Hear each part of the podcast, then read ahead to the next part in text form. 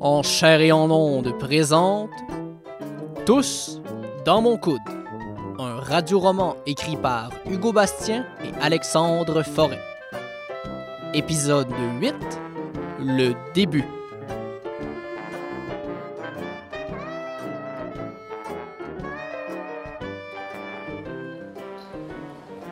Mesdames et messieurs, le premier ministre François Legault, puis personne d'autre. Je cède maintenant la parole à François Legault. Vous avez, euh, vous avez remarqué de quoi de différent aujourd'hui, euh, tout le monde? Euh, si tu vas aux cheveux, Votre cravate? Ah, vous brûlez, vous brûlez. vous avez perdu du poids. Vous revenez de voyage? Presque. Je suis tout seul. Ah ben ouais, toi. Ah, J'allais le dire. Moi, je pense quand même qu'il a perdu du poids. Je suis tout seul devant vous aujourd'hui pour euh, vous annoncer que ce sera ma dernière conférence de presse sur la pandémie. Le temps a passé, puis ben, on n'a plus grand-chose à vous dire, hein. En fait, euh, si si je peux être honnête avec vous, dans les derniers mois, on faisait plus du remplissage qu'autre chose. Ah, il me semblait aussi que c'était bizarre la fois où on a juste regardé les Boys 3 puis tout le monde est parti après. Alors, euh, avant de vous dire bye-bye puis de retourner à notre business habituel, ben, euh, je voulais faire quelques remerciements à tous ceux et celles qui ont rendu cette crise possible. Euh, premièrement, un gros merci à tous les ministres qui se sont succédés au ministère de la Santé. Euh, ça a été un plaisir de travailler avec chacun d'entre vous. Sauf le pharmacien. Lui, il me tapait un peu sur les nerfs, je vais vous dire. Ben, c'est à cause de son maudit sarreau qui porte tout le temps. Je veux dire, on décroche un moment donné, là, on sait que tu connais ça, les pilules. Je suis d'ailleurs heureux d'annoncer que c'était euh, les derniers ministres de la Santé qu'on aura. La crise est finie, fait que la santé, ben, on n'en aura plus besoin. Ah ben vu de même. Euh, J'aimerais également en profiter pour remercier notre cher Horacio Arruda. Hein, lui aussi, va me manquer. Mais que voulez-vous, il est présentement en rodage pour son one-man show intitulé Aplatir la courbe, qui sera présenté au Saint-Denis en 2022.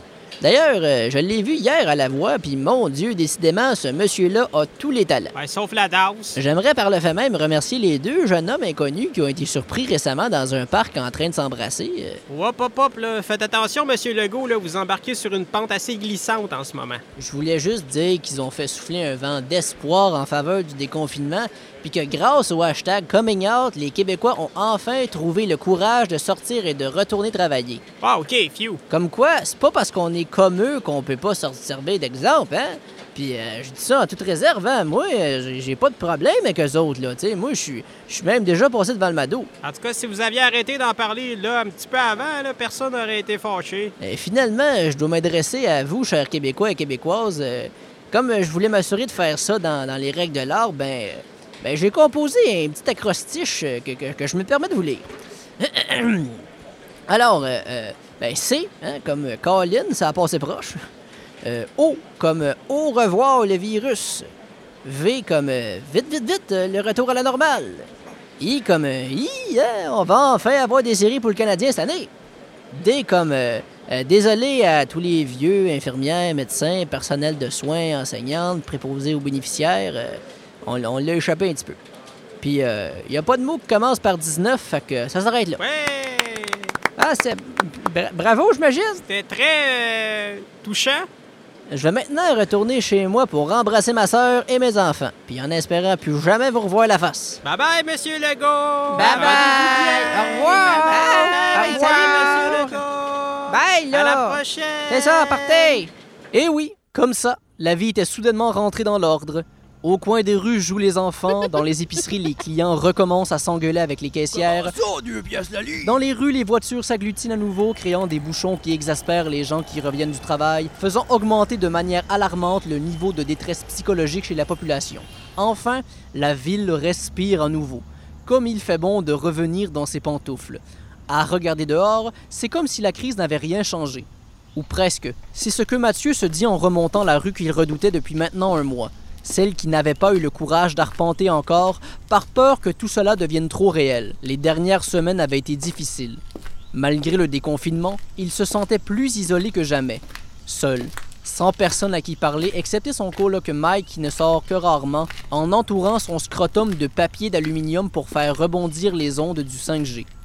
Il arrête sa marche, puis pousse la grille de fer noir devant lui. Le grincement de la porte lui perce le tympan, le ramenant à la réalité. Son ex-beau-père lui avait dit que la pierre était dans la troisième rangée, à côté d'un pommier. Il fixe ses pieds, comme s'il avait peur de tomber face à face avec elle. Il se sent presque gêné de la revoir. Il continue d'avancer en fixant le sol, puis s'arrête en apercevant les racines par terre. Il tente de ralentir sa respiration. Il sent ses mains devenir moites. Il sait qu'à sa droite se trouve Marie. Son regard se lève lentement, lisant la pierre tombale du bas vers le haut, comme pour retarder le moment où il aura à lire son nom. Le voilà, gravé dans la pierre. C'est fini. Définitivement fini. Mathieu sent monter la peine dans sa gorge. Une grosse boule s'y installe. Il perçoit ce léger picotement dans sa main gauche qui lui vient à chaque fois qu'il s'apprête à pleurer. Les larmes viennent enfin. Elles s'échappent de lui, comme une libération, tout en le faisant souffrir. Il se laisse aller. Il sent ses jambes devenir molles avant de flancher. Il s'effondre, mais ne touche pas le sol. Il se sent plutôt flotter, retenu in extremis avant sa chute. Mais il sent deux mains fermes sous ses aisselles qui le retiennent. Une force le soulève sur ses pieds, le retourne, puis l'enveloppe comme une couverture. Ça va bien aller. Mathieu lève ses yeux brouillés par les larmes, pour s'assurer qu'il ne rêve pas. Mais c'est bien vrai. Il est là. Jérémie le tient dans ses bras, lui flatte le dos, le supporte. Voyons, qu'est-ce que tu fais là? Ben, je t'ai dit que j'avais des contacts au gouvernement. On peut en trouver pas mal des infos quand on veut. Et comment t'as su que je serais là? Ben, en fait, ça fait comme un mois là, que je viens tous les jours. Là. Je me suis dit qu'un jour, tu serais là toi aussi. Ça m'a pris du temps à venir. Puis t'as pas à t'expliquer. Jérémie dépose ses lèvres sur le front de Mathieu, comme pour aspirer les ondes négatives qui baignent présentement dans son cerveau. Ça fait mal, Jay. Ça fait tellement mal. Je sais. Je me sens tellement tout seul. C'est correct. Enlacé par la présence réconfortante de Jérémie, Mathieu se calme tranquillement, arrivant à contenir ses larmes. T'es vraiment venu ici tous les jours depuis un mois? Ben ouais, check. Jérémie pointe sa chaise de camping et son petit barbecue Coleman derrière le pommier. D'ailleurs, je me fais des hot dogs là, dans pas long si t'en veux. Euh. Ben, j'ai pas full faim. Ouais, c'est sûr que la gueule pleine de morve, euh, ça ouvre pas vraiment l'appétit, là, mais euh, regarde, peut-être qu'avec l'odeur, ça va te revenir. Jérémie se dirige vers son petit réchaud, puis l'allume. Regarde, moi t'en faire deux, là, puis au pire, euh, t'es laisseras là, là. Pas de pression. Mathieu renifle en reprenant ses esprits. Ok, Tu mets quoi dedans? juste la maillot. Ah ben. Quoi? Non, c'est juste que je, je pensais que c'était juste moi qui prenais ces hot dogs comme ça. Mathieu fixe Marie, en humant l'odeur des saucisses qui grillent. Le duo reste en silence, ne sachant trop quoi dire, pendant que les saucisses crépitent.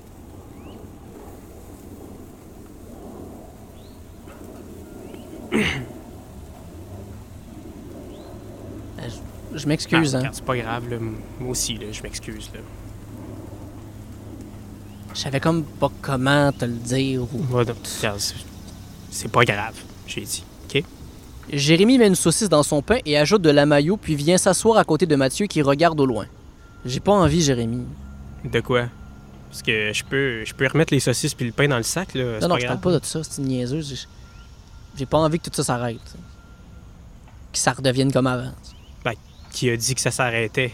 Je veux dire, d'un coup, que c'est pas pantoute la fin, que c'est comme une, sorte de début de quelque chose de nouveau.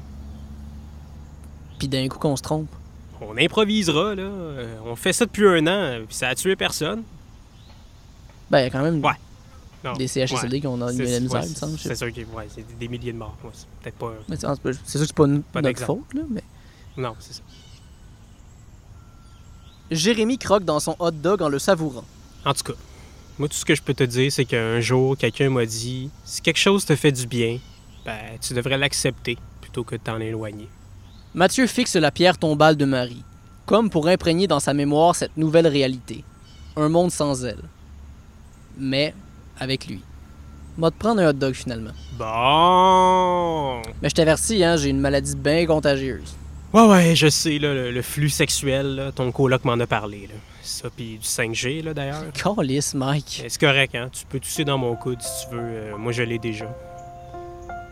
Jérémy se penche vers Mathieu en tendant ses lèvres vers lui. Il ferme les yeux alors qu'il s'approche du visage de Mathieu, sentant au passage son odeur pour la première fois. Qu'est-ce que tu fais? T'essayes-tu de me frencher? Hein? Ben, non, trop pas, ta gueule. Toi, t'essayais de me frencher. Non, c'est juste que, tu sais, comme ça, ça me tente, là. mais on est quand même devant ma blonde morte. Ouais. Tu sais, si on est dans un cimetière, là, c'est pas. On est comme en face de. Puis c'est la première fois que je viens aussi. Ouais, c'est ça. Puis, puis elle est enterrée en dessous de nous, mettons.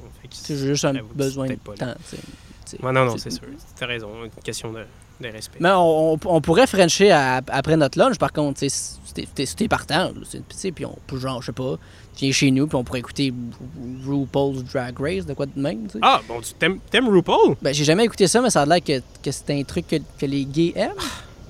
Seigneur, Mathieu, là. Mais là, quoi? Je, je sais pas comment être gay, moi, j'ai jamais fait ça. Ok, ben, on va se mettre sur ta formation tout de suite d'abord, là, parce que ça n'a pas rapport. Deal.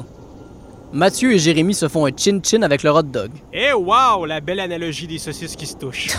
Est-ce que t'es niaiseux? Et oui, c'est sur cette métaphore homo-érotique à deux pièces que Jérémy et Mathieu ont fait le grand saut vers demain, vers un monde qui revient à la normale tout en étant changé à jamais. Un monde plus léger, soulagé de tout le poids qu'il traînait depuis tant d'années. Un monde qui s'est découvert après une longue introspection. Un monde où tous peuvent enfin respirer librement. Tous? Non. Car quelque part devant un gym de Québec, Mike peine à rester confortable avec son scrotum en papillote. Il a tout de même décidé que ce ne serait pas le 5G qui l'empêcherait de retrouver ce qui lui manquait depuis le début de toute cette histoire.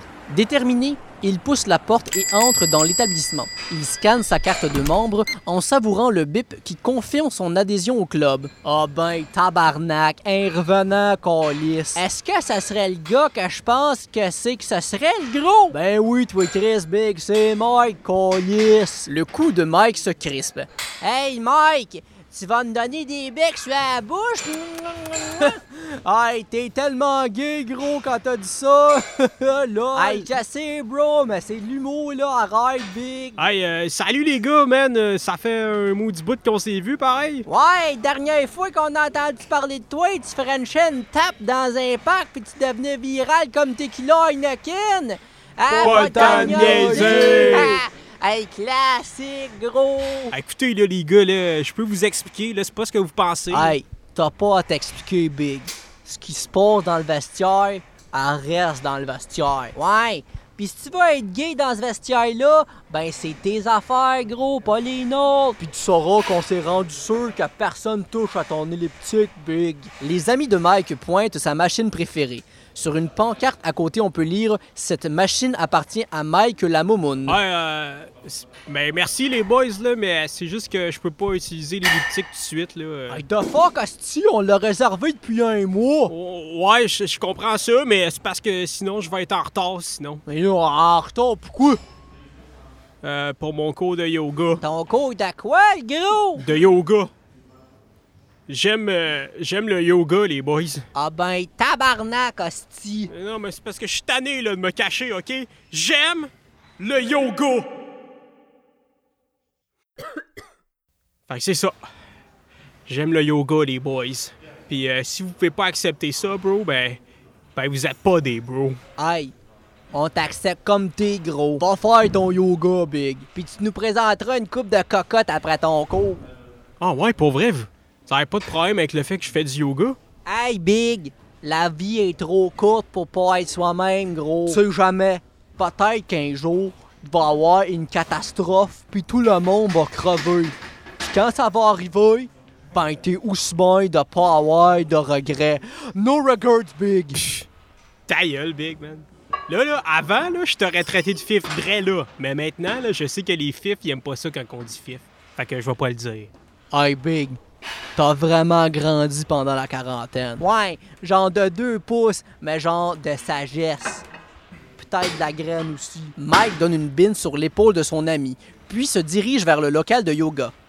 Rendu au local, il prend bien soin de checker le cul de toutes les filles en leggings. Il étend son tapis, puis interpelle sa voisine de droite. Yo, euh, excuse-moi, c'est juste que je me demandais, tu penses-tu qu'on va faire la position du guerrier aujourd'hui? C'est parce que ma préférée, parce que moi aussi je suis un guerrier, puis euh, en tout cas. Hey, genre, genre, je le sais pas, là. Mike revient vers son tapis, gêné. Ok. Mais. Mais si tu veux, genre. euh, tu pourrais venir faire, genre, l'affaire, l'affaire chez nous, là, la position du guerrier avec moi. Quoi? L'affaire, c'est que, genre, je t'ai vu French à la TV. Puis là, euh, je te vois ici. Pis ça, ça veut dire que t'es un gars qui s'assume. Pis un gars qui s'assume, c'est fucking chaud, genre. C'est-tu quoi, gros babe? T'as raison. J'suis fucking chaud. Pis tabarnak que j'aime ça, yoga. C'est ainsi que se conclut cette histoire d'amour, de douchebag et de 5G. Merci d'avoir été des nôtres durant ces 8 épisodes. En chair et en ondes, on vous reviendra très bientôt avec une nouvelle histoire. D'ici là, merci beaucoup. N'hésitez pas à donner 5 étoiles sur iTunes, à en parler à vos proches et à réécouter nos épisodes. De la part d'Hugo Bastien et d'Alexandre Forêt, merci beaucoup et à la prochaine.